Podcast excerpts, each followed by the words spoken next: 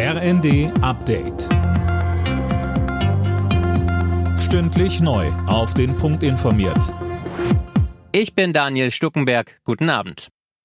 Der mutmaßliche russische Spion soll beim deutschen Bundesnachrichtendienst laut Focus Online Zugang zu weltweiten Abhörergebnissen gehabt haben. Der Mann war demnach leitender Mitarbeiter der streng geheimen technischen Auslandsaufklärung. Wirtschaftsminister Robert Habeck appelliert auch an die deutschen Unternehmen, sich vor russischer Spionage zu schützen. In der Grundannahme, dass alle wissen, dass zwar Handelsbeziehungen notwendig und gut sind, aber dass wir nicht naiv und doof sein dürfen und unsere Interessen schützen müssen, muss man natürlich eine gewisse Kontrolle immer anlegen und durchziehen. Und das machen die Dienste, finde ich, wie man gestern gesehen hat, sehr gut. An einem kurdischen Zentrum mitten in Paris hat ein Mann um sich gefeuert und drei Menschen getötet. Weitere wurden verletzt, ein Mensch schwebt noch in Lebensgefahr. Der Schütze ist wohl ein 69-Jähriger, der bereits vor einem Jahr rassistische Straftaten begangen haben soll.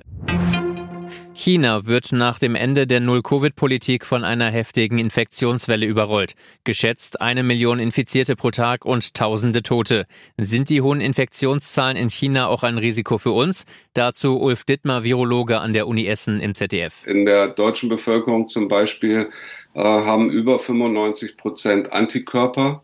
Und alle die, die die Infektion schon durchgemacht haben, vor allen Dingen dann auch nach Impfung, die haben auch noch zusätzlich einen, andere, einen anderen Schutz durchs Immunsystem, nämlich sogenannte T-Zellen.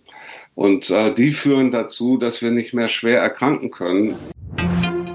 Auch über Weihnachten sind die Feuerwehren in Alarmbereitschaft. Adventskränze und Weihnachtsbäume trocknen schon nach kurzer Zeit aus und können sich dann schnell entzünden, so die Experten. Wenn ein Feuer ausbricht, sollte sofort die Feuerwehr alarmiert werden. Alle Nachrichten auf rnd.de